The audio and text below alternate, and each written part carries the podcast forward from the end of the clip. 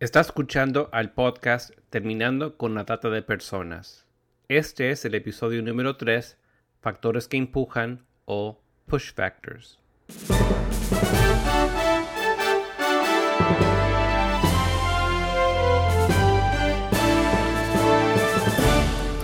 Bienvenido al podcast Terminando con la trata de personas. Mi nombre es Gilbert Contreras. Y mi nombre es Virginia Contreras. A través de nuestros episodios, que se emitirán cada dos semanas, buscaremos empoderarlo a usted con herramientas para estudiar el asunto, ser una voz y hacer una diferencia para terminar con la trata de personas. Un privilegio estar grabando este nuevo episodio en este día. Sí, y además es un verdadero privilegio comunicarnos una vez más con nuestros oyentes de diferentes países de habla hispana a través de este medio. ¿Te parece que recordemos a nuestra audiencia parte de nuestra conversación del episodio anterior? El desafío que lanzamos a nuestros oyentes en el episodio anterior fue el hecho que como consumidores todos necesitamos tomar responsabilidad en hacer más preguntas respecto al origen de las mercaderías que compramos y así hacer elecciones justas a la hora de comprar un producto para no perpetuar la demanda de trabajo esclavo y trabajo infantil. Y precisamente por eso brindamos en el episodio pasado algunos casos reales que demuestran que muchos consumidores hoy en día son más conscientes de que la esclavitud puede estar presente en los alimentos que comen, en la ropa que usan y en los productos que compran.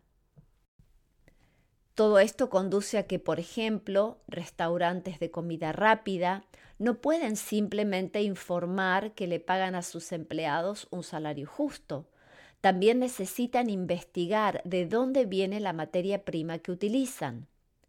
Toda esta concientización está llevando a que cada vez más consumidores están exigiendo a las empresas respuestas acerca de la posible esclavitud en su cadena de suministros y a cuestionar a los productores.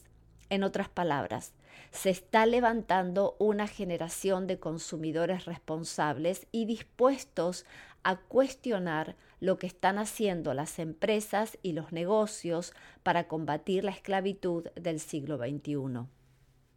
Una vez más, la transparencia es clave en la lucha contra la trata de personas. Se debería aumentar la transparencia de las cadenas de suministro mundiales para combatir la trata de personas y la explotación laboral. El rol de cada uno como consumidor es clave para lograr esto. Pasemos entonces ahora al tema del día de hoy. ¿Cuáles serían los push factors o sea los factores que empujan a las personas desde un país a otro para luego caer en las redes de tratantes de personas? Kevin Bales, en su libro Understanding Global Slavery, el título en español es Entendiendo la esclavitud global, ha observado que la pobreza es un factor de riesgo para ser sujeto de la trata de personas a nivel mundial. Pero, esto no es para sugerir que solo las personas empobrecidas son sujetos de la trata de personas, ni que todas las personas que viven en pobreza corren el mismo riesgo de ser víctimas de la trata. Sin embargo, Kevin Bales afirma que es muy probable que las víctimas provengan de países pobres, a lo cual se suman otros factores. Y muchos se preguntan por qué. Bueno, porque la pobreza puede contribuir a la existencia de situaciones riesgosas, lo que hace que los tratantes centren sus esfuerzos en áreas específicas donde las circunstancias económicas son deficientes. Del mismo modo, la pobreza puede contribuir a que una persona tome decisiones para entrar en situaciones de riesgo en busca de empleo. Por ejemplo, el pagar para ser traficado a través de fronteras internacionales, pensando en encontrar mejores oportunidades en otro país, lo que puede convertirse luego no solo en tráfico de personas, sino en trata de personas para explotación. Por otro lado, los riesgos por la pobreza continua, por ejemplo el hambre, la falta de vivienda, la pérdida de seguridad para uno mismo o los hijos, a veces pueden superar los riesgos potenciales de una situación laboral dudosa. Por ejemplo, antes de quedarse en esa situación de pobreza, tomar el riesgo de aceptar el trabajo de modelo que ofrece un desconocido que dice ser agente de modelos, etc. Si a esto se le suma que tal vez las víctimas provienen de países de origen que sufren de inestabilidad social y corrupción, todos estos son poderosos factores de empuje y causas de la vulnerabilidad en la trata de personas. Un hallazgo clave en las investigaciones que se han realizado es la importancia de la corrupción gubernamental para predecir la trata de personas desde ese país de origen. Los distintos análisis realizados sugieren que reducir la corrupción debería ser la primera y más efectiva forma de reducir el tráfico humano y la trata de personas. En otras palabras, a los potenciales tratantes de personas se les debe dar evidencia clara que el gobierno de su país percibe la trata como un delito y que no podrán sobornar a nadie para salir del procesamiento legal si son llevados a juicio. Pero existen además otros factores de empuje o push factors. Por ejemplo, en algunos países las prácticas sociales o culturales contribuyen también a la trata de personas. Por ejemplo, la desvalorización de las mujeres y las niñas en algunas sociedades, y la práctica de confiar a los niños y a las niñas pobres a amigos o parientes más adinerados. También hay algunos padres que aceptan pago a cambio de sus hijos. Y a menudo es racionalizando que no es solo por el dinero, sino con la esperanza de que los niños escapen de una situación de pobreza y se muden a un lugar donde hay posibilidad de una vida mejor y más oportunidades. ¿Tienes algún ejemplo para darnos sobre eso? Sí, tomemos eh, por ejemplo el caso de Haití. Haití es complejo, muy complejo. Es un país que ha sufrido desastres naturales extraordinarios, como huracanes y terremotos severos. También es un país que ha atravesado periodos de inestabilidad política. Haití es el país más pobre del hemisferio occidental tiene aproximadamente 10 millones de habitantes. En uno de los últimos informes de la Organización de las Naciones Unidas, se asegura que alrededor de 2.5 millones de habitantes viven en la pobreza extrema en Haití y que el desempleo allí sobrepasa el 50%. Menos del 50% de los hogares tiene acceso a agua potable y unos 100.000 niños haitianos sufren desnutrición aguda crónica, según el Programa Mundial de Alimentos de la Organización de las Naciones Unidas. Todo esto lleva a muchos niños y niñas a situaciones de gran vulnerabilidad. Entre ellos, los que están en mayor riesgo son los Restavec. ¿Qué significa ese término y, quiénes son? Bueno, la palabra restavec viene del francés rest avec, que literalmente se traduce como quedarse con. Y esto sucede cuando una familia rural, por ejemplo, envía a uno o más de sus hijos a vivir y trabajar, es decir, a, quedarse con otra familia que posee un poco más de ingresos comúnmente en zonas urbanas. Los estudios realizados por UNICEF y otras organizaciones señalan que debido a que Haití tiene una de las tasas de natalidad más altas de la región, un niño o una niña, por ejemplo, llega al mundo en una familia con demasiadas bocas para ser alimentadas en una zona rural del país. Dado que las pocas escuelas del país se encuentran principalmente en centros urbanos en Haití, el niño, y especialmente si es niña, no tiene ninguna esperanza de obtener una educación. Por lo tanto, están destinados a continuar el ciclo de la pobreza. Sin embargo, hay padres que creen que hay una solución y que esa solución es enviar a su hijo o a su hija a vivir con una familia en la ciudad y así se liberarán de la carga económica de su manutención. Al enviar al niño o a la niña a la ciudad, tal vez estos padres y madres se dicen a sí mismos, como mencionamos con anterioridad, que es para darles la oportunidad de ir a la escuela. Entonces hablan con un pariente o tal vez un conocido y a veces hasta incluso un extraño que, vive en una de las ciudades de Haití y envían al niño o a la niña a esa casa.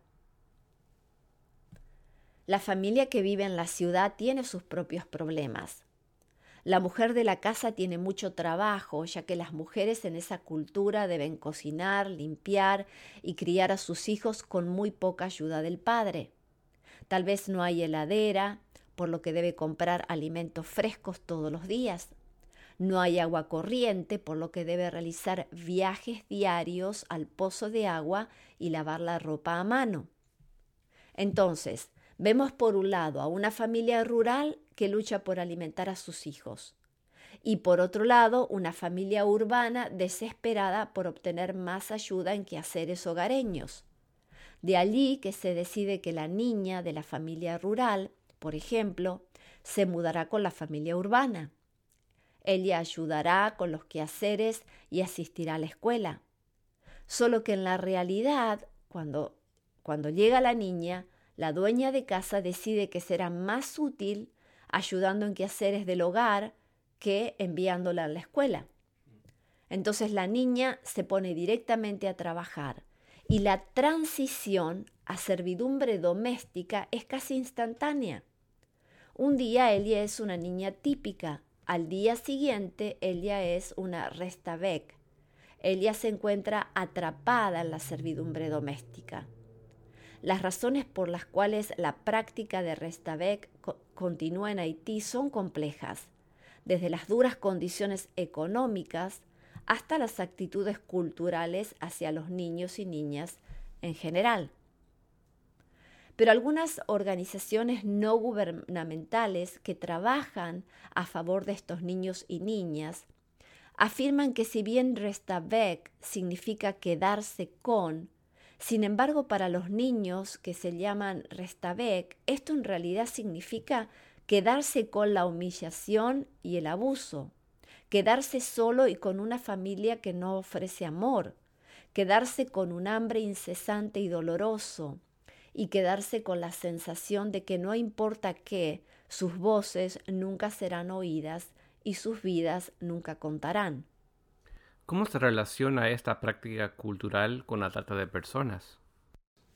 Me alegra mucho que, que realices esta pregunta, porque según el informe del 2015 de UNICEF, Alrededor de 300.000 niños, en su mayoría son niñas menores de 14 años, son restavex en Haití. Son responsables de los quehaceres domésticos y a menudo sufren maltrato físico y desnutrición. Ahora bien, para responder a tu pregunta, lo que sucede es que los que fueron niños Restavec cuando luego llegan a la edad adulta, ya no se quedan con esa familia y se encuentran ahora adultos con la realidad de que carecen de educación o recursos propios, por lo que algunos recurren a la mendicidad, otros a la prostitución o al crimen para mantenerse a sí mismos, dejándolos ahora totalmente vulnerables a la trata de personas. ¿Y se está haciendo algo al respecto? La lucha contra esto ha sido una de las prioridades del Plan 2013-2016 elaborado por UNICEF para Haití. Por otro lado, en términos legales, Haití ha logrado varios avances en la última década. Por ejemplo, en el 2007 ratificó el convenio sobre la prohibición de las peores formas de trabajo infantil de la Organización Internacional del Trabajo y en el 2009 ratificó el convenio sobre la edad mínima, los cuales prohíben la esclavitud infantil y establecen el derecho de los niños a tener libre acceso a la educación.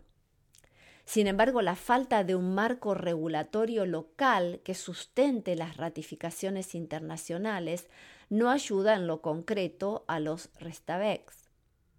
Pero creo que conocer las historias de miles de niños y niñas quienes viven día a día en estas condiciones, sin reconocimiento y sin protección real, es tomar conciencia de que hoy en día, en el siglo XXI, todavía se ejerce la esclavitud en el continente americano. Para ponerle fin se necesita luchar por los derechos de los niños y niñas y generar proyectos de transformación comunitaria para que ninguna familia se vea obligada a someter a sus hijos a servidumbre doméstica. Por otro lado, y como dije antes, existen distintas organizaciones no gubernamentales y religiosas trabajando a favor de la gente en Haití. De hecho, Gilbert, tú y yo conocemos un matrimonio que está hace ya varios años colaborando allí. Así es. Pero Virginia, volviendo al tema de los push factors, o sea, los factores que empujan para ser víctimas de la trata de personas, me pregunto, ¿qué se puede hacer para frenar la trata? Puedo mencionarte algunas estrategias más obvias, como por ejemplo que se tomen medidas para reducir la corrupción gubernamental en los países de origen y en los países de destino. También trabajar para la reducción de la pobreza y el aumento de las oportunidades educativas en nuestras comunidades, etc pero me gustaría enfatizar la importancia que la concientización y la educación tienen para terminar con la demanda de trata de personas y la esclavitud del siglo XXI. Recordemos que de acuerdo con el principio de la oferta y la demanda, si no hay demanda, los negocios se terminan. Recordemos que es la avaricia lo que impulsa la demanda. Cuando enseñamos sobre la avaricia y los efectos nocivos de esta, es el momento de hablar de la relación de la avaricia de cada uno de nosotros, particularmente como factor contribuyente con la trata de personas y la esclavitud, porque a menudo estamos ciegos a nuestra propia parte en el impulso de la demanda de esclavitud porque, por ejemplo, como consumidores queremos productos y servicios baratos y no tomamos tiempo para considerar e investigar sobre el origen de esos productos. Virginia, ¿hay alguna manera de saber si estamos, por ejemplo, en nuestras compras diarias contribuyendo a la explotación laboral o al trabajo infantil y a la esclavitud de seres humanos? Sí, y para eso invito a nuestros oyentes a ver en Internet un sitio que se llama How Many Slaves Work for You, es decir, cuántos esclavos trabajan para ti. De acuerdo a los productos que consumimos, esta app, es decir, esta aplicación que podemos tener en nuestros celulares, nos muestran el origen de estos productos y cómo muchos están realizados por esclavos. También existe otra app, es decir, otra aplicación que también se puede usar en el teléfono celular y que se denomina Sweat and Toil, es decir, sudor y trabajo, que es del Departamento de Trabajo de los Estados Unidos y esta aplicación ayuda para conocer sobre el trabajo infantil y el trabajo esclavo en todo el mundo. Al mismo tiempo, la Oficina de Asuntos Laborales Internacionales del Departamento de Trabajo de los Estados Unidos confesiona una lista país por país de los productos con trabajo infantil y con trabajo esclavo. Invitamos por eso a nuestros oyentes a visitar nuestra página para conocer más estas plataformas digitales. Como siempre decimos, nadie puede hacerlo todo pero todos podemos hacer algo para luchar contra la explotación de seres humanos. Voy a invitarlos ahora a considerar que el primer ejemplo registrado de prevención de la esclavitud infantil y de la esclavitud por deudas se encuentra registrado en la Biblia, en el libro de Segunda de Reyes, capítulo 4, versículos 1 al 7. En este pasaje se relata que una viuda fue a ver al profeta Eliseo y le dijo que los acreedores de su esposo fallecido venían para llevarse a sus dos hijos como esclavos para cobrarse la deuda que tenía. La esclavitud por deudas ha existido en todos los tiempos y todavía sucede hoy en día. Es más, según Anti-Slavery International, la mitad de todas las víctimas de la esclavitud moderna están bajo la esclavitud por deudas, y las mujeres y las niñas representan el 71% de todas las víctimas y uno de cada cuatro víctimas de la esclavitud moderna es un menor de edad. Ahora bien, volviendo al relato bíblico, si nos enteráramos de una situación así hoy en día, como es el relato de Segunda de Reyes capítulo 4, ¿cuál sería el primer impulso que todos tendríamos? Creo que levantar una ofrenda en una comunidad de fe o buscar donaciones para comprar la libertad de esos niños. Sí, pero el problema es que hacer algo así haría que esta viuda en poco tiempo volvería a endeudarse para poder sobrevivir. Pero el profeta Eliseo le preguntó a la viuda qué era lo que tenía en sus manos, es decir, con qué recursos contaba. Ella primero dijo que no tenía nada, pero luego corrigió su primera respuesta y se dio cuenta que algo sí tenía un frasquito de aceite de oliva. Eso podría no haber parecido nada para ella, ya que era muy poca la cantidad, pero era lo que llevaban las personas para volver a llenar una lámpara si iban a salir por la noche, como si llevaran una batería de repuesto. No era suficiente para cocinar ni siquiera una comida, pero era algo. Ahora bien, Eliseo le dio instrucciones de pedir prestadas tinajas, es decir, vasijas, a todos sus vecinos, lo que involucró a toda la comunidad en lo que estaba sucediendo. Luego él le dijo que cerrara la puerta y comenzara a verter el poquito de aceite que tenía en esas tinajas prestadas. Sabemos que Dios irrumpió en la escena, ya que cada jarra prestada se fue llenando hasta que se acabaron las tinajas por llenar. Eliseo le dijo que vendiera el aceite, pagara las deudas y viviera del resto. En otras palabras, Eliseo empoderó a esta viuda para tener su negocio de aceite en esta comunidad en lugar de solo darle dinero para rescatar a sus niños. Eliseo comenzó con lo que hoy en día se denomina Appreciative Inquiry, es decir, una encuesta apreciativa. Quiere decir que Eliseo no puso el acento en lo que ella no tenía, sino la ayudó a ver que ella tenía algo y su comunidad tenía algo, sean recursos, habilidades o talentos, para contribuir y salir de una situación de pobreza así.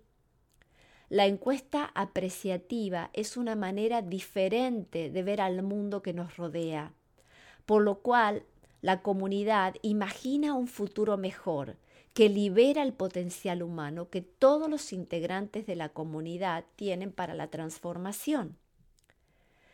Precisamente Brian Myers, en su libro Walking with the Poor, es decir, Caminando con los pobres, explica los principios y las prácticas del desarrollo transformacional.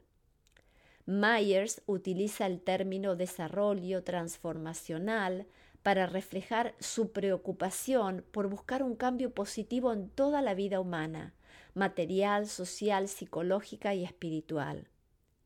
Según Myers, el desafío para los pobres es creer que están hechos a la imagen de Dios y creer que tienen dones para contribuir, para salir de la pobreza, ya que también ellos están llamados a ser administradores productivos.